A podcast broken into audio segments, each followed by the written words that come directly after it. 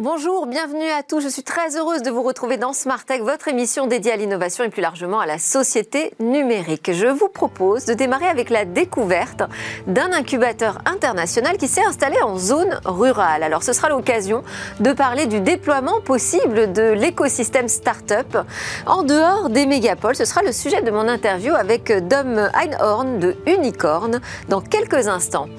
Et puis le cœur de cette émission sera dédié à un nouveau moment de pédagogie autour du Bitcoin et de l'emballement autour des euh, nouvelles monnaies électroniques, les crypto-monnaies ou les crypto-actifs, avec cette question, faut-il mettre le haut là et davantage travailler sur la réglementation?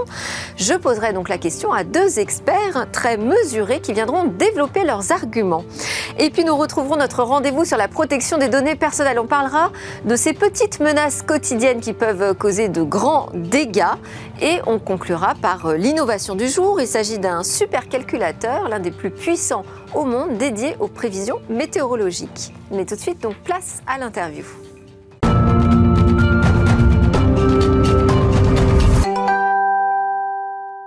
Oui, ça change un peu. Un incubateur international installé en zone rurale. Bonjour, Dom Einhorn. Merci beaucoup euh, d'avoir fait le déplacement jusqu'à Paris pour euh, nous parler de Unicorn. Donc, vous êtes euh, le fondateur. C'est un incubateur de start-up qui lance en même temps, là, c'est l'occasion d'en parler, un événement. Donc, ce sera un nouvel événement, la Startup Super Cup. ça va se passer, alors je me rappelle plus du nom, à Sarlat, la Canada. C'est ça, c'est en Dordogne, le département 24, du 1er au 3 octobre. Ok. Alors, première question, est-ce que c'est facile simple de se déployer quand on est un incubateur avec euh, une ambition internationale euh, dans une zone rurale? Euh, La réponse est claire, c'est non au départ. C'est plus compliqué. C'est beaucoup plus compliqué, surtout qu'aujourd'hui on attend toujours la fibre. Ouais. Donc d'avoir la bande passante qu'il nous faut avec 60 collaborateurs de 27 pays différents, donc, euh, Donc là, vous fonctionnez avec quoi? De la DSL C'est de la, DSL, euh, une vingtaine de, réseaux 4G, euh, mais la fibre arrive. Bon, vous avez la 4G déjà, parce que ce n'est pas le cas forcément de, à la 4G, on oui. de tout le monde. alors, cet incubateur Unicorn, c'est un incubateur accélérateur, c'est ça? Oui, tout à fait. Donc sa vocation, c'est de réunir quel type de start-up? Les start-up de la région? Il y, a des, il y a des start-up de la région, mais c'est surtout à vocation internationale. Donc, euh, on Qu'est-ce que ça veut dire, sa vocation internationale? C'est-à-dire qu'on attire surtout des talents étrangers, surtout des start-up euh, américaines, canadiennes, anglo-saxonnes, avant, avant tout. Euh, Donc, qui, elles, veulent s'installer en France, viser le marché français? Entre autres, la plupart sont déjà installés en France. Donc, aujourd'hui, on accompagne une, une douzaine de start-up, dont 10 sont étrangères. 7 sur Sarlat et 5 qui sont incubés à distance. Et pourquoi elles viennent chez vous? Qu'est-ce qu'elles y euh, trouvent? L'attrait, c'est avant tout euh, ce qui nous a ramené aussi sur le territoire français. Moi, j'étais expatrié pendant 25 ans aux US. Je suis rentré en France en 2018 et ce qui m'attirait, c'était avant tout euh, le mode de vie plus calme, où on peut s'installer à la campagne tout en, tout en restant entrepreneur. On peut trouver des endroits assez calmes aux États-Unis. Ce sont de vastes territoires aussi. Ça, existe aussi, oui. C'est pas le seul moteur. Non, pas, pas, non, non, non. Je veux dire, la plupart des, des startups, oui, recherchent avant tout, euh, je dirais, un, tremplin pour se lancer sur le territoire, euh, le continent européen, euh, voire même l'Asie. et la plupart des startups aux États-Unis ou au Canada, aujourd'hui, la majorité d'entre elles n'ont pas ça. Et alors, donc, pourquoi ne viennent-elles pas à Paris, à Marseille, à Bordeaux, à Lyon, mais plutôt à Sarlat-la-Canéda Je pense que la plupart y sont déjà. Euh, mais il y en a certaines qui recherchent. Il quelque chose pour les réunir, pour les rassembler, c'est ça? Oui, oui, et avant tout, euh, je, dirais avant tout pour les Américains d'avoir euh, un Américain, je suis, je suis franco-américain, qui, qui, qui se rabat sur le territoire et qui soit le premier à se prendre les flèches. Donc, comme on dit aux États-Unis, c'est les, les, pionniers qui se prennent les flèches, c'est ceux qui s'installent, qui récoltent l'or. Euh, nous, on compte faire les deux. Et qu'est-ce que vous récoltez comme flèche? Il y a beaucoup de, je, dirais, euh, quand on, quand on, se, quand on s'installe dans une, dans une zone rurale, euh, forcément, il y a des gens qui, qui, qui, encouragent ce, genre de développement. Il y en a d'autres qui l'encouragent moins. Parce que, pourquoi? L'histoire des GAFA, etc. Voilà, on se fait envahir par les Américains. Il y a un autre style de vie qui va s'installer. Vous allez dans, un, dans une petite ville comme ça, là, qui fait 8000 habitants euh, ou 12 jours au lendemain où à 60 collaborateurs de 27 pays différents, forcément, c'est, pour certains, c'est vu d'un bon oeil, pour d'autres, euh, moins bon. Ah, c'est vu euh, comme une invasion. Et vous dites que vous êtes le plus grand incubateur, accélérateur en zone rurale? Oui, je pense qu'on le sera très bientôt parce qu'on est en train de, de, de, s'élargir sur 3000 mètres carrés. au centre de la cité médiévale de, Sarlat. et on n'a pas trouvé pour l'instant, dans un milieu rural, un incubateur accélérateur qui, qui, qui, fasse plus en superficie. Et vos perspectives de déploiement, alors quelles sont-elles? Vous êtes fixé des objectifs? Euh, L'objectif, c'est d'incuber ou d'accélérer une cinquantaine de startups sous 24 mois, euh, à Sarlat même. Euh, là, je pense que c'est bien parti. même durant le Covid, on a, on a triplé nos effectifs. Euh, donc je pense que d'ici euh, d'ici deux ans, on va avoir une, bonne ampleur. Bon. Alors on va parler de cet événement, là, la Super Cup, la Startup Super Cup. Expliquez-nous quel est le concept. Euh, qu'est-ce qui va la différencier des autres événements de start-up surtout? Oui, l'idée avant tout, c'est de, de démontrer à des start-up françaises ou étrangères qu'on peut s'installer dans une zone rurale et être performant. donc c'est un événement qui aura lieu le 1, 2, 3 octobre 2021. Et qui... vous, y mettez euh, très en avance là pour le lancement. On l'a on lancé il y a huit mois. Donc euh, ah on a plus de 1400 investisseurs qui sont inscrits. Euh, je pense qu'on n'arriverait pas à les, à les, accueillir tous. On, on sera entre 800 et 1000 en tout et pour tout, dont une centaine de startups. On travaille très, très étroitement avec la région Nouvelle-Aquitaine aussi. Et c'est quel type de start-up? C'est pas que les start-up de la région, là, si Que, que les start-up de la tech du monde entier. Donc il y a plus de 25 pays qui sont représentés. D'accord. Comment vous les attirez? Comment vous allez les pêcher? C'est déjà fait. Donc, ils sont avant tout attirés. Vous parlez de 800 000 de 8, entre 800 et 1000. Ah, 800 et 1000. ah bon, d'accord. 800 000, ça va être un peu difficile. Ouais. Euh, Mais c'est déjà beaucoup, même. C'est pas mal. C'est pas mal. Donc 800 000 investisseurs accrédités et une centaine de startups. Pour un, pour un premier lancement, c'est assez impressionnant. Euh, alors, vous êtes également le président du club de rugby, j'ai noté ça, euh, ça. club semi-professionnel Sarla Rugby. Et c'est également une start-up? C'est en interne, on appelle ça notre start-up de 118 ans. Le club a été créé en 1903. Et qu'est-ce qu'elle vient faire dans l'incubateur? Euh, En fait, euh, il est difficile d'évoluer dans, dans une ville comme Sarlat, dans le sud-ouest, sans être en contact avec le rugby. Donc au départ, moi, je recherchais un, expert comptable qui lui-même était l'ancien président du rugby, Jean-Luc Manchon. Et euh, au fur et à mesure, ça m'a pris. Premier, première, première année 2018, j'étais petit, petit investisseur, sponsor. Deuxième année, j'étais l'investisseur principal. Et début du Covid, euh, on a repris le club en main parce qu'avec tous les problèmes qu'il y avait au niveau du sport amateur dans le Covid, et là on est sur une, sur une très bonne oui, Vous développez quoi autour de cette start-up euh, Rugby? Tout ce qui est marque, tout ce qui est partenariat, sponsors internationaux, toute une dimension de, médias numériques, etc. Tout est mis en, place. Il y a de la tech aussi? Ah, Il y a beaucoup de tech, ouais. Dites-nous toute une plateforme qu'on appelle en interne euh, Challenger X, donc Challenger X, en fait, ce que vous avez, c'est que tous les clubs amateurs, euh, ou qu'ils soient situés dans le monde, ont les mêmes problématiques, problématiques d'image avant tout, de développement sur les réseaux sociaux, euh, de levée de fonds de partenariat, de sponsoring et de développer une offre qui, tienne la route. Et nous, on les accompagne, on les accompagne là-dessus. Qu'est-ce que vous pourriez donner comme conseil à justement un start-upper qui se dit quand même c'est risqué de me lancer en dehors d'une mégapole? Euh, je dirais, déjà, il faut savoir se lancer. Donc, à mon avis, 5% des, 5 des gens dans le monde ont ce qu'il faut, ont, ont l'ADN pour devenir start-upper, pour entrepreneur. Et ça, c'est pas une critique du tout. Il nous faut des, instituteurs, il nous faut des athlètes, etc. Il nous faut de tout. Donc, il faut déjà se lancer avant tout. Euh, et il faut surtout être très. Il faut y avoir de la résilience, je veux dire. Donc, moi, je suis parti aux États-Unis en 93, j'avais 23 ans, j'avais pas un sou en poche. Et en fait, ce qui m'a, ce qui m'a fait persévérer, c'est de ne pas revenir en France pour, pour, les, pour que les gens me disent voilà, tu es revenu, bienvenue à la maison, etc., tu as échoué. Donc il ne faut pas avoir faire peur de l'échec. En fait, il faut, il faut savoir échouer très rapidement, parce que le plus rapidement qu'on échoue, c'est moins cher. Et ensuite, parce que là, pour l'instant, ça ne concerne pas la zone rurale. On ne va pas se lancer dans euh, une start-up euh, à Sarlat juste parce qu'on va faire des pommes de terre sarlardaises. Je veux dire, qu'est-ce qui va motiver? Quel conseil vous pouvez donner à un start-upper qui souhaite s'installer en région?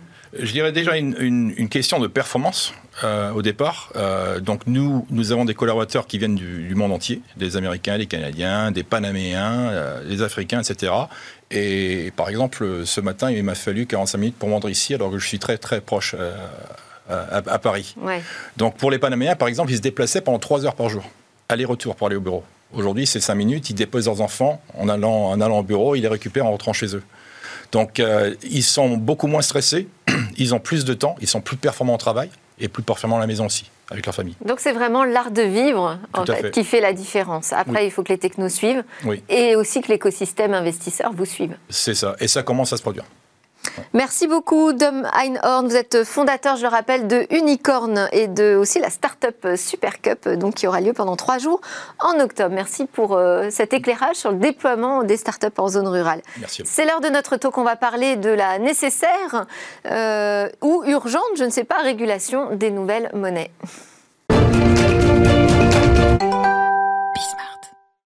Face à ce boom des crypto-monnaies, des crypto-actifs, faut-il mettre un peu le haut là, davantage travailler sur la, la, réglementation, pardon, même je dirais accélérer? On en parle avec Simon Pellereau, avocat fiscaliste de formation. Il a fondé l'association Ethereum France.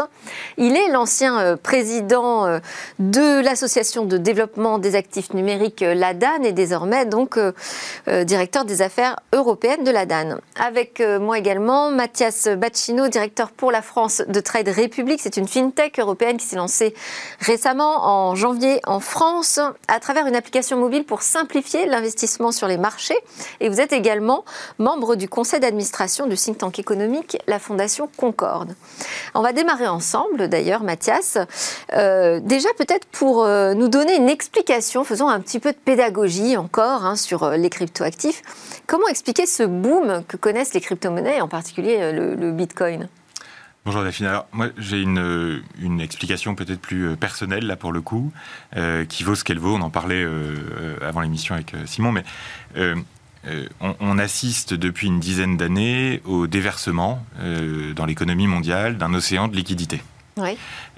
océan de liquidité déversé par les banques centrales, donc de la création de masse monétaire qui, a, si, si on prend les choses très simplement avec un peu de bon sens, quelque chose qui est de moins en moins rare a de moins en moins de valeur. Et donc les monnaies traditionnelles, confrontées à cet océan euh, de liquidité, eh perdent peut-être un petit peu de leur valeur dans le regard que peuvent porter les gens et la nature ayant horreur du vide, eh euh, ces crypto-actifs, euh, qu'on appelle parfois, sans doute à tort pour l'instant, des crypto-monnaies, eh bien, prennent de la valeur. Alors, euh, la monnaie, c'est un peu un raccourci parce qu'on ne parle pas uniquement effectivement de nouvelles monnaies électroniques qui vont euh, devenir euh, l'euro électronique ou le yuan électronique. On parle plus généralement de cryptoactifs, donc le Bitcoin en, est un. Alors, avec la Fondation Concorde, nous, on s'est beaucoup intéressé au sous-jacent des cryptoactifs, qui est la technologie blockchain? Alors, la technologie blockchain elle-même, donc la chaîne de blocs, est porteuse d'énormément de progrès. C'est-à-dire qu'il y a une, des possibilités quasiment infini hein, à l'utilisation de la chaîne de blocs, de la blockchain, euh, dans des euh, champs aussi larges que euh, l'assurance, la santé, l'industrie. Et donc l'Europe doit, vraiment de manière très importante, et la France en tête, être à la pointe d'une réglementation favorable, sécurisante mais favorable, au développement de la technologie blockchain. Donc on, différencie bien le sous-jacent technologique blockchain de l'utilisation crypto-monnaie qui en est faite parfois et qui là pose tout un tas d'autres questions. Mais euh, l'essence même de la blockchain, c'est justement qu'il n'y ait pas de régulation. Moi, si j'ai bien suivi au démarrage, euh, l'objectif, c'est vraiment euh, de, faire du pair à pair et que cette régulation soit de l'auto-régulation finalement. et c'est peut-être ce qui explique d'ailleurs que la blockchain connaisse un tel succès populaire, non Simon? Alors oui, ce qui différencie de façon euh, très claire euh, sur le plan technique, mais surtout sur le plan de l'usage, les cryptoactifs euh, des autres actifs digitalisés, on va dire, numérisés. c'est effectivement cette capacité qu'ont les acteurs à appréhender directement ces actifs, à les utiliser en fait comme si c'était des actifs physiques. un bitcoin, un Ether ou n'importe quel autre cryptoactif, à la différence d'un euro que vous avez sur votre compte bancaire, vous pouvez directement interagir avec lui, vous pouvez décider de le détruire, vous pouvez le donner à quelqu'un, vous pouvez le mettre en garantie, tout ce que vous voulez, le payer des choses avec si vous souhaitez. Euh, vous pouvez faire évidemment la même chose avec vos euros, mais vous allez devoir passer par des intermédiaires. Vous allez devoir passer par Mastercard pour faire vos paiements, vous allez devoir passer par euh, votre, votre, banque pour euh, gérer votre compte bancaire, etc. Et tout ça parce que en fait, le, le, support technique ne permettait pas en fait tout simplement de faire cette appréhension directe. Comme on a effectivement la blockchain qui permet maintenant l'appréhension directe des actifs euh, numériques une fois qu'ils sont numérisés sur une blockchain. Hein, il y a quand même cette euh, étape importante qui prend un peu de temps. Euh, bien, effectivement, on a une appréhension directe. Et c'est quelque chose qui est voilà qui a d'abord été une révolution technologique avant d'être une révolution financière, même si évidemment les deux sont intrinsèquement liés puisque c'est pour cette révolution financière. Est-ce que c'est compatible aujourd'hui de parler de régulation sur la blockchain Alors oui, euh, on peut parler de régulation. Alors, on ne va pas parler de régulation de la blockchain elle-même, parce que la blockchain, c'est voilà, un support technique, encore une fois, donc ça peut, avec des usages très divers, on va plutôt réguler, évidemment, les usages. Mhm. Des usages qui peuvent être euh, effectivement autour des cryptoactifs et autour d'autres activités. Nous, on se concentre évidemment sur les cryptoactifs à la DAN, puisqu'on est Association pour le développement des actifs numériques. Euh, et effectivement, ces actifs, ben, vous avez quand même, euh, voilà, il faut les, on les achète, on les vend, on les, et donc il y a des intermédiaires qui existent, des, prestataires de services, qui vous permettent d'accéder à ces actifs, de les conserver, de réaliser des opérations de marché. Et ces acteurs-là, évidemment, euh, aucun problème. Ces acteurs-là, évidemment, n'ont pas de raison finalement d'être en dehors euh, de toute réglementation. Au contraire, euh, plus l'usage se développe, plus aussi les risques Donc se plus on va arriver des intermédiaires qu'il va falloir encadrer, c'est ça? Tout à fait. Tout à fait.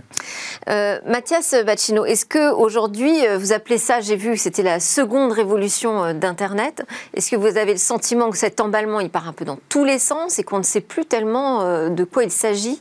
On ne comprend pas très bien euh, ce qui se passe en ce moment sur les marchés avec les cryptoactifs. Oui, on est, on est au début d'un phénomène, donc euh, comme souvent, il y a euh, énormément de d'incompréhension, d'incertitude. On ne sait pas où ça va. Oui, oui, à quoi ça va servir Est-ce que ça va remplacer les monnaies? Et comme le disait tout à l'heure très justement Simon, qui était capable de valoriser Google en 98 Donc mhm. bon, c'est c'est voilà, il y a, y a toute cette phase de découverte dans laquelle on est. Euh, moi, j'identifie aujourd'hui euh, trois enjeux euh, un peu clés sur ce développement du marché des crypto-monnaies. un enjeu de, de, sécurité autour de la lutte contre le, blanchiment d'argent et le financement du terrorisme, l'évasion fiscale par le biais des, crypto-monnaies. Donc ça, c'est un sujet absolument majeur pour notre sécurité à tous, d'ailleurs. Ça, c'est un enjeu souverain? Exactement. la lutte contre, enfin, le renforcement, je dirais, de la protection des épargnants. Euh, c'est un sujet qui m'est cher. Euh, moi, en tant que spécialiste du secteur financier, je travaille dans euh, l'intermédiation financière depuis une dizaine d'années et c'est c'est un enjeu absolument clé, celui de la formation des épargnants et de leur protection. On ne peut pas accepter qu'un investisseur qui n'a euh, aucune conscience de ce qu'il est en train de faire se retrouve à spéculer sur un cryptoactif extrêmement volatile. Donc ça, c'est un, sujet euh, majeur. De, Donc là, c'est quoi? C'est un devoir d'information? Oui, c'est un devoir de formation et d'information. L'information, à mon sens, ne suffit pas. Il faut que la réglementation s'intéresse au devoir de formation des intermédiaires, des prestataires de services euh, donc, en actifs numériques. ça, c'est un point essentiel. Et le troisième sujet, c'est celui de la lutte, parce qu'on ne peut pas vraiment parler de réglementation ici, mais de la lutte contre les activités en France de prestataires non européens, c'est-à-dire d'acteurs euh, basés euh, dans des pays tiers euh, qui ne respectent remettre les frontières c'est impossible, vous me direz, dans l'univers numérique. On a réussi à limiter le marketing et la publicité pour les CFD, par exemple, dont on sait que 85% des, CFD, pardon. les produits dérivés à fort effet de levier euh, de gré à gré. Donc des produits qui étaient... Euh, vous savez, on a tous vu ces publicités sur des sites internet grand public, devenez trader en 20 minutes, mhm. euh, gagner 5000 euros par mois facilement. Voilà, la lutte contre cette, ce type de publicité-là est un enjeu absolument considérable aussi, particulièrement quand il concerne des acteurs non européens et donc non réglementés. La France a déjà commencé à réguler les cryptoactifs. Tout à fait. Euh, on pourrait même dire que la première phase, de réglementation est achevée. Euh, depuis le 18 décembre de l'année dernière, tous les acteurs qui s'intermédient pour l'accès aux cryptoactifs ou la sécurisation des cryptoactifs euh, doivent s'enregistrer obligatoirement auprès de l'AMF et de la CPR, donc les deux autorités de réglementation. Donc ils ont quel statut? Alors ils ont un statut qui en appelle le prestataire de services sur actifs numériques. Donc euh, voilà, ils rendent des services sur les cryptoactifs, ce qu'on appelle actifs numériques en droit français. D'accord. Euh, et l'enregistrement couvre essentiellement deux phases critiques. C'est euh, la lutte contre le blanchiment et le financement du terrorisme, donc très important. Il y a un dispositif à mettre en place pour s'assurer qu'il n'y a pas de blanchiment, pas de, financement du terrorisme, et c'est contrôlé par la CPR avant. Donc vous ne pouvez pas commencer votre activité tant que ça n'a pas été, il n'y a pas le tampon de la CPR. Et puis on vérifie les dirigeants. Forcément avoir un agrément en France, donc avoir un siège social en France? Alors, il faut euh, avoir une présence en France, il faut s'enregistrer en France. Donc, il faut forcément avoir un représentant en France euh, qui va gérer tout l'aspect, justement. Qui on va éventuellement pouvoir se retourner. Exactement. Euh, et qui va fournir le dossier, enfin qui va un petit peu, qui va porter la responsabilité finalement.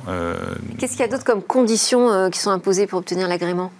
Alors c'est essentiellement, alors Justement, c'est un double système, c'est assez particulier. Donc, vous avez un enregistrement obligatoire qui couvre lutte contre le blanchiment et un petit peu la respectabilité des dirigeants, la formation des dirigeants. Donc, être sûr que voilà, on n'a pas affaire à quelqu'un qui a fait des arnaques par ailleurs, euh, des choses comme ça, euh, et qui, qui donc pas de casier judiciaire, c'est ça? Voilà, ce qui, en gros, qui a pas eu de, de, condamnation, mais aussi qui a quand même un niveau euh, de, de connaissance, de compétences suffisant pour gérer une affaire comme un prestataire de services sur actifs numériques.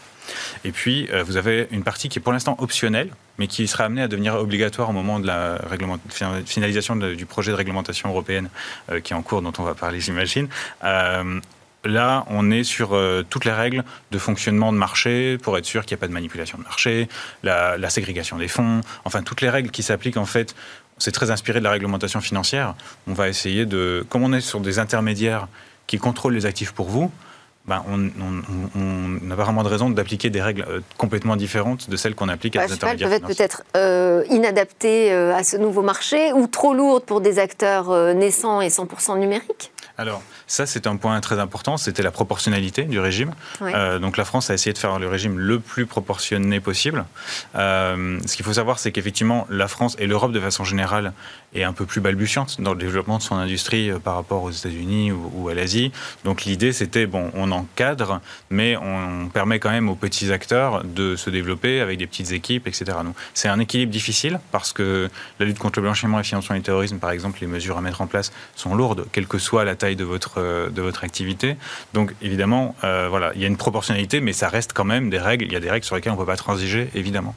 Et ça, ça a posé un petit peu de problème au départ, puisque, comme vous l'avez dit, les actifs numériques se comportent de façon un peu différente des actifs financiers traditionnels. Les dispositifs du coup de lutte contre le blanchiment ne sont pas les mêmes. Et euh, ça a été une construction. Il a fallu que la CPR, euh, notamment, euh, bah, se forme, voilà, se forme un peu avec les acteurs. Et ça, ça a pris du temps. Donc on a eu un petit retard au démarrage qui a été un peu compliqué à gérer pour les acteurs. Et là, aujourd'hui, Mathias Bacchino, est-ce que cette réglementation française permet à une fintech de dire effectivement maintenant, je suis dans un cadre rassurant qui va me permettre de proposer à mes clients de faire des investissements dans, dans ces cryptoactifs? En fait, je dirais que ce qui est important euh, dans, la mise en place de cette réglementation, c'est la proportionnalité, comme le disait très justement Simon, mais pas uniquement. Il ne faut pas non plus que euh, ce qu'on pourrait appeler les bons élèves, c'est-à-dire euh, les intermédiaires financiers traditionnels, qui donc sont soumis à la réglementation européenne MIFID, soient découragés, entre guillemets, d'un traitement qui ne serait pas juste entre les, nouveaux acteurs des, crypto-monnaies et les acteurs traditionnels. Donc ça, c'est un point, euh, voilà, il faut une proportionnalité, oui, par rapport euh, aux spécificités des nouveaux acteurs, mais aussi euh, qu'il n'y ait pas de, distorsion de concurrence, je dirais, réglementaire par rapport aux, Ma question, c'est est-ce que là, cette réglementation, avec cet agrément qui a été mis en place en France, permet de se lancer dans l'investissement en France de manière rassurante? Oui, c'est-à-dire que le, il faut bien choisir son prestataire, ça c'est un point essentiel. comment on vérifie s'il a l'agrément? Alors il y a une liste euh, sur, le site de, sur les sites de l'AMF. Une liste officielle d'acteurs enregistrés, il y en a eu 17. Où il peut l'afficher lui-même dans, sa communication. dans sa communication. Mais on peut aller vérifier sur le site de l'AMF. Exactement. C'est plus prudent peut-être. Euh, c'est un point absolument essentiel. Les dispositifs mis en place par l'AMF et la CPR sont d'ailleurs trop peu connus euh, en France. Il y a un numéro de téléphone qu'on peut appeler, qui est celui de, de, l'AMF et de la CPR, pour vérifier avant de faire un placement nouveau sur un site qu'on ne connaît pas. Voilà, il y a un numéro qu'on peut appeler pour vérifier cela. Euh, on pourrait imaginer aussi, je ne sais pas si c'est déjà le cas, mais euh, il existe un médiateur de l'AMF, il existe un médiateur de l'assurance. On pourrait imaginer la création d'un médiateur euh, des cryptoactifs, un médiateur mhm. des actifs numériques qui serait dédié à la résolution et au soutien des épargnants dans ce, dans ce nouvel univers. Donc oui, le cadre mis en place en France est plutôt en pointe par rapport à de nombreux autres pays du monde. Euh, on voit d'ailleurs euh, ces derniers jours la Chine, mais aussi les États-Unis avec la SEC déclarer vouloir euh, davantage réglementer ce secteur. Donc la France, est plutôt en pointe, il faut le reconnaître. donc c'est sans doute l'un des pays au monde où l'on est le plus sécurisé. En revanche, c'est encore loin d'être complètement suffisant parce qu'il y a encore aujourd'hui, bah, évidemment, beaucoup trop de, particuliers peu formés qui se retrouvent hameçonnés par Internet euh, à des sites pas forcément réglementés, eux, pour le coup, et, sans avoir les moyens euh, immédiats. Euh, de, donc il y a un travail de diffusion grand public de l'information qui est euh, absolument essentielle et qui sera probablement à la charge des euh, grands acteurs traditionnels euh, ou des fintech réglementés comme Trade Republic. Alors, est-ce que cette réglementation autour des acteurs, des prestataires de, services autour des cryptoactifs en France peut servir de modèle pour l'Europe? Est-ce qu'on s'oriente vers ça d'ailleurs, Simon Pelleroux alors, euh, oui, je dirais oui et oui.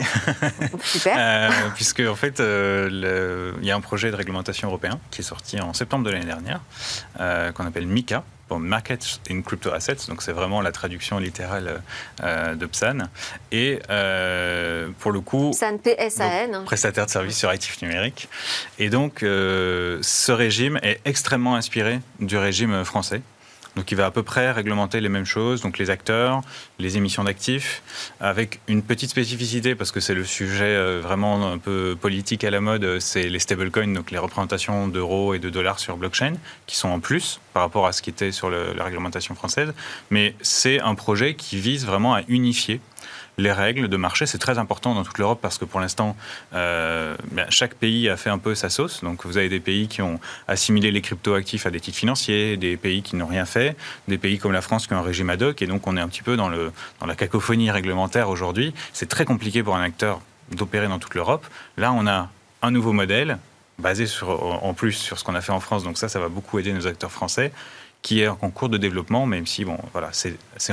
Et donc, globalement, l'écosystème est plutôt euh, favorable à cette réglementation en cours au niveau européen? Oui, parce que ça apporte beaucoup de clarté. Euh, ça fait un peu le ménage, c'est ça? Ça fait le ménage évidemment sur les mauvais acteurs, parce qu'il y en a, il faut le dire. Euh, ça fait. Et ça permet aussi de légitimer la profession vis-à-vis des banques, par exemple? Alors effectivement, alors vis-à-vis des banques, c'est toujours un peu compliqué parce C'est ce que j'avais compris la dernière fois qu'on s'est rencontrés. Parfois, bon, on est à la limite de la concurrence. Enfin, on est d'ailleurs sur certains aspects. C'est-à-dire? concurrencés. Mais c'est ce sont des actifs qui, euh, pour l'instant, n'ont pas été appréhendés par les banques de façon. Euh, alors, c'est en, train de changer, hein, je, je, le souhaite, mais pour l'instant, euh, ont plutôt été mis au banc par les banques parce que c'est quelque chose d'assez euh, difficile et un peu différent à comprendre que le reste des actifs numériques. C'est quelque chose qui n'est pas sous leur contrôle euh, par nature. Euh, et donc il y a eu une sorte d'opposition et puis du coup un nouveau marché qui se développe à côté avec des acteurs qui deviennent très gros, hein, Coinbase plusieurs dizaines de milliards, parfois plus gros que certaines banques donc. Et, et donc tout, tout, un système autour un peu financier, un peu voilà, c'est une nouvelle catégorie d'actifs. Et donc, pour l'instant, il y a beaucoup de méfiance et beaucoup de difficultés. De... Bah, alors, on espère cette, que cette réglementation pourrait aider le dialogue avec les banques. On le souhaite. Les institutions euh, financières classiques, on va dire. Alors, pour l'instant, la réaction euh, de la Fédération bancaire française à la réglementation française a été plutôt tiède, pour, euh, pour être c'est un euphémisme. mais on espère que, justement, cette montée au niveau européen qui va vraiment unifier le marché et puis du coup faire venir aussi de la concurrence d'autres pays d'Europe va, va plutôt faire réagir le, secteur financier français. Vous disiez au tout début là, de ce taux que c'était euh, peut-être un moment important pour la France, qu'il y avait une carte à jouer, euh, la France et même euh, l'Europe sur cette réglementation. Pourquoi? Qu'est-ce qu'on aurait à apporter de spécifique bah, par rapport au reste du monde? On l'a vu dans d'autres secteurs d'activité. quand on met en place les standards internationaux, on a un coup d'avance. Et donc, si on est capable avec la France, euh, qui a une forte capacité réglementaire, c'est le moins qu'on puisse dire, euh, si, on pouvait mettre cette capacité réglementaire qu'a notre pays au service de l'innovation, eh bien, on serait capable de favoriser, il faut le dire, hein, euh, des acteurs nationaux. En l'occurrence, là, bon, on réfléchit plutôt à l'échelle européenne désormais, puisque la France a été leader en Europe et désormais c'est à l'Europe d'être leader dans le monde. Si on est capable de mettre en place les standards internationaux de gestion de cet écosystème, eh bien, on sera capable, pour nos acteurs, de les déployer plus facilement à l'international. Euh, le secteur de la blockchain, de la technologie blockchain et aussi des cryptoactifs est un secteur éminemment mondial. Et donc, si on est capable de déployer ces acteurs grâce à notre réglementation, ce sera un point fort. Juste pour réagir à ce que disait Simon juste avant, en, un mot, Vite fait. Euh, les grandes banques et les grands assureurs ne laisseront pas la place facilement. Et donc, euh, euh, il faut effectivement tenir bon. Ça a été le cas pour des acteurs comme Trade Republic, acteurs de la fintech, épargne, où il faut tenir bon face à ces acteurs historiques établis. Et j'encourage donc les acteurs de la DAN à faire de même. Bon, bah c'est bien, vous êtes plus forts ensemble. Juste, il nous reste vraiment pas beaucoup de temps, mais je voulais avoir un mot de réaction de votre part sur le Bitcoin et cette polémique autour de la pollution qu'il crée et surtout du, tweet, encore un tweet d'Elon Musk hein, qui a fait chuter euh, d'un seul coup euh, le cours du Bitcoin.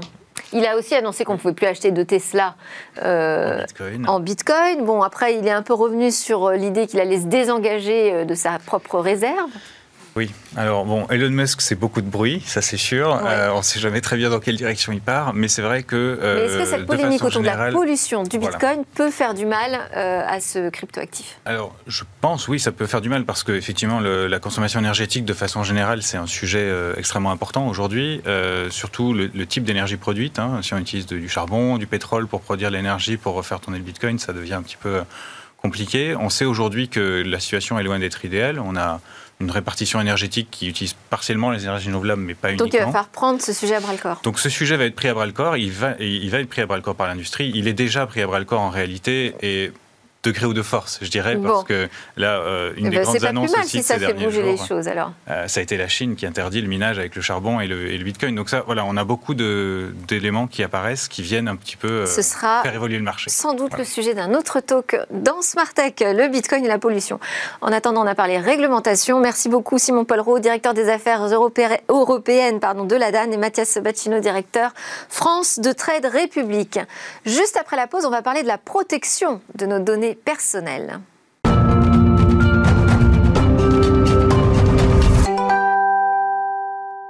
Nous sommes de retour sur le plateau de Smartech pour notre rendez-vous avec euh, la confidentialité euh, numérique. Cette fois, c'est Marie Carper, responsable des contenus chez Privoni, qui va nous livrer son regard d'experte sur le sujet. Bonjour Marie, merci beaucoup d'avoir fait le déplacement euh, jusqu'à Paris aussi, puisque Privoni, c'est à Aix-en-Provence. Tout à fait. Alors, on s'inquiète régulièrement de ces vols massifs de données. On en parle souvent dans Smartech, hein, réalisés par des groupes de pirates qui exploitent des failles de sécurité. mais au quotidien, on oublie parfois de se méfier de nous-mêmes. Et aujourd'hui, donc, c'est de l'ingénierie sociale dont nous allons parler avec euh, Marie, c'est-à-dire des vols de données qui sont réalisés en exploitant nos failles psychologiques. Elles sont nombreuses, elles sont d'une efficacité redoutable. On va déjà voir ensemble, Marie, de quoi on parle quand on parle de vol de données. De quelles données il s'agit? D'accord. Les, vols de données, euh, donc il s'agit de quelqu'un qui n'a aucune autorité pour le faire et qui va accéder à des informations confidentielles à votre sujet. Euh, les données les plus volées, ça va être votre nom, euh, votre adresse email, votre numéro de téléphone.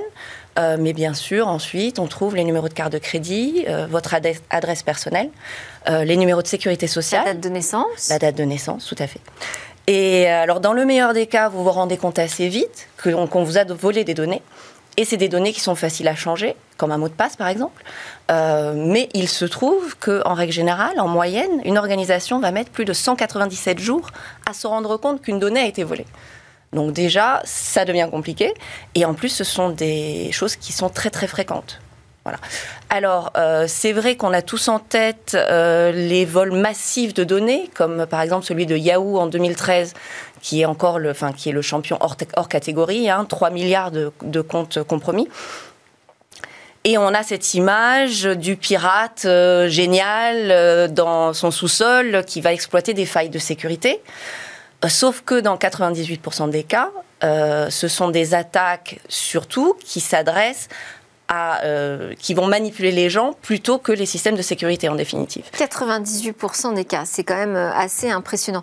Et, comment sont réalisés ces vols alors? Parce que j'ai évoqué le terme d'ingénierie sociale. Voilà, tout à fait. Alors Qu'est-ce que ça veut dire concrètement ça? L'ingénierie sociale en informatique, c'est un terme qui a été popularisé par un euh, pirate euh, génial, euh, Kevin Mitnick, dans les années 70, qui a été le premier hacker à être sur la liste des personnes les plus recherchées, des 10 personnes les plus recherchées du FBI dans les années 70 et qui s'est rendu compte qu'il était beaucoup plus facile de manipuler les gens que de pirater des systèmes informatiques. Parce que les responsables en cybersécurité, après tout, sont des gens plutôt compétents, alors que nos failles psychologiques, eh ben, euh, nous sommes très très faillibles. Donc euh, on va exploiter, exploiter euh, nos émotions, hein, la peur, la curiosité, la bienveillance aussi, l'appât du gain, l'ambition. et ce sont des attaques à la fois fréquentes, faciles et très très efficaces. Et alors qui prennent divers visages. Hein. Plusieurs types d'attaques qui utilisent l'ingénierie sociale. Voilà. Alors la plus connue, la plus fréquente, la plus efficace, euh, l'hameçonnage, le fameux phishing avec le PH. Euh, et euh, donc vous allez recevoir un email avec un lien. Euh, ce lien va vous, vous emmener vers un site en tout point semblable à des sites pour lesquels, enfin, sur lesquels vous êtes très très familier. sauf que c'est quelque chose qui a été très bien fait, mais ça n'est pas pour de vrai. On va vous demander d'accéder à votre espace personnel. Vous mettez vos identifiants ils sont dérobés instantanément. En fait, on est euh, directement sur le serveur du pirate. Exactement. Et vous n'en avez même pas, vous ne le savez même pas. Euh, alors ensuite, une variante de l'hameçonnage, l'arponnage, euh, la fraude au président en particulier est très très connue. c'est du phishing, mais la personne est ciblée. Donc, on va vous dire, par exemple, que le président de votre entreprise, qui est en vacances, a besoin de votre aide pour faire un transfert de fonds, euh, parce que, ben, comme il n'est pas au bureau, il ne peut pas le faire lui-même, et euh, cet investissement va capoter. Vous avez absolument besoin de l'aider. Et la fraude au président, c'est plus de 32 milliards de dollars. Ah, ça marche encore, non Ah, c'est très, très efficace, aucun doute. Parce que là, on mise vraiment sur la crédulité.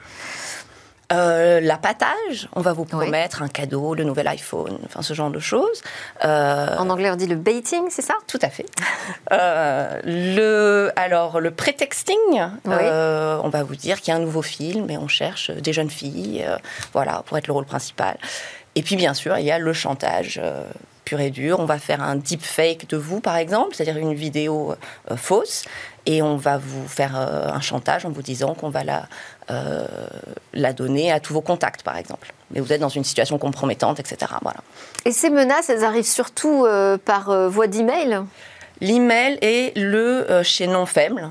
sans l'ombre d'un doute, pour plus de 90% des cas, ça va venir par email. maintenant, pas uniquement. Hein. Vous pouvez avoir du phone phishing. Euh, et sur le... mobile, là, pour le coup. Voilà, alors. C'est euh, facile, même par SMS. Tout à fait. Et on va là encore vous se faire passer pour quelqu'un de votre société pour avoir des informations. Euh, il y a eu en particulier au mois de juillet une attaque sur Twitter à la crypto-monnaie, un truc qui a très très bien marché. Et c'était du phone phishing. Enfin, c'est comme ça que ça a commencé.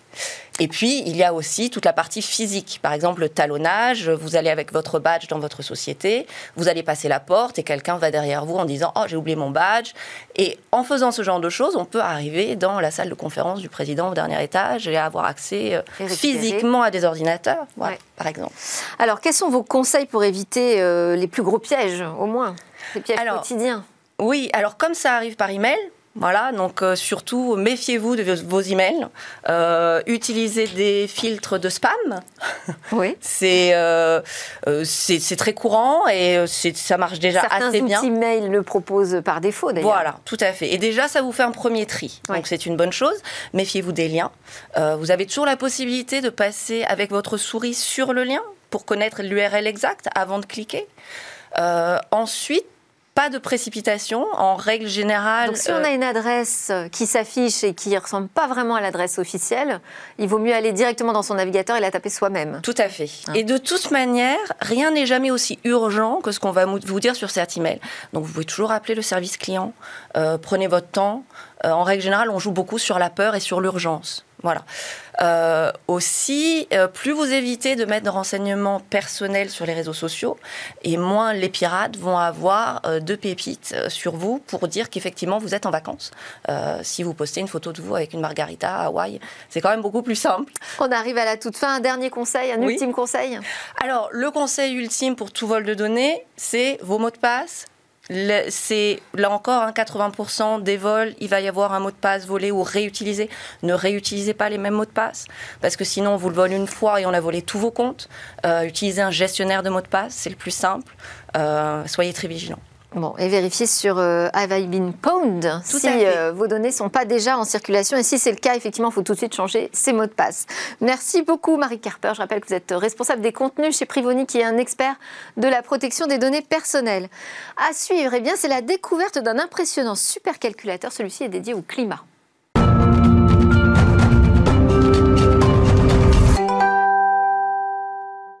Bonjour Cécilia. Aujourd'hui, nous allons nous intéresser aux prévisions météorologiques. Oui, parce qu'au Royaume-Uni, l'équivalent de Météo France, le Met Office, va construire un super ordinateur dédié à la météo. Alors, encore un, me direz-vous, oui, parce qu'il existe déjà des supercalculateurs euh, dédiés aux, agences nationales hein, de météo, mais pas de ce niveau-là. Celui-là, il sera un des supercalculateurs les plus puissants au monde, dédié en particulier au climat et à la météorologie. Précisément le 7e mondial, tout secteur confondu, si on s'en tient au dernier classement euh, top 500. Et pourquoi avoir fait ce choix exceptionnel au niveau de l'équipement?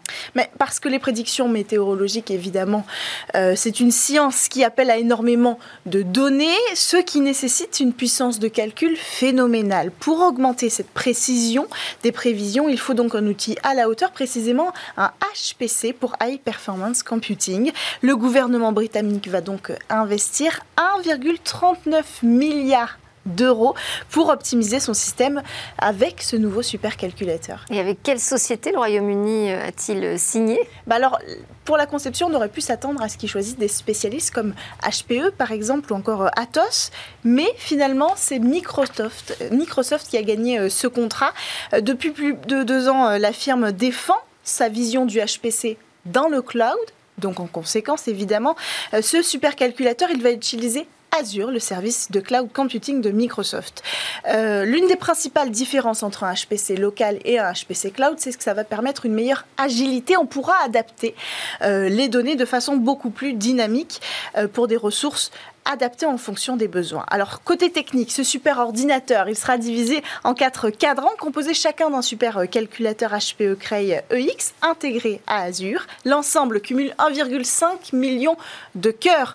Alors, le cœur, vous savez, il compose le processeur, équivaut à une information. Donc là, 1,5 million d'informations pour être traitées simultanément. Il atteindra plus de 60 pétaflops. Ça, c'est pour les données euh, techniques. C'est euh, la plus haute puissance hein, pour l'instant euh, acquise par un super ordinateur et il est capable de stocker 4 millions de terabits de données. Pour comparaison, c'est comme stocker 1 million d'heures de film en haute définition qu'il faudrait 10 000 ans pour visionner. Euh, résultat, euh, en plus de ça, il faut dire, on parle d'environnement, c'est important ce HPC-là, il fonctionnera 100% grâce aux énergies renouvelables. Donc même s'il sera six fois plus puissant que le dispositif actuel du MET, euh, il permettra d'économiser plus de 7 tonnes de CO2 dès sa première année d'exploitation. Et que va changer l'acquisition de ce supercalculateur? Alors, Évidemment, ça va permettre d'être beaucoup plus précis. Aujourd'hui, la précision est de 1,5 km euh, dans le quadrillage du territoire euh, anglais. Demain, elle sera de 100 mètres euh, de côté pour améliorer les, prévisions. On pourra prédire donc plus précisément les tempêtes, les orages, toutes les intempéries locales. Ce serait une vraie avancée aussi pour l'empreinte carbone parce qu'on utilise les panneaux solaires. et quand on ne peut plus les utiliser, on passe à l'énergie fossile. Les centrales euh, à énergie fossile mettent du temps à démarrer. Si on peut être plus précis sur l'heure à laquelle on a besoin de basculer du solaire au fossile, on pourra être beaucoup plus euh, bénéfique pour l'environnement. Merci beaucoup Cécilia Sévry pour ce premier éclairage sur le supercalculateur météo qui arrive en Angleterre. Merci à tous de nous avoir suivis. C'est la fin de Smart On se retrouve demain pour de nouvelles découvertes autour de l'innovation et de la société numérique.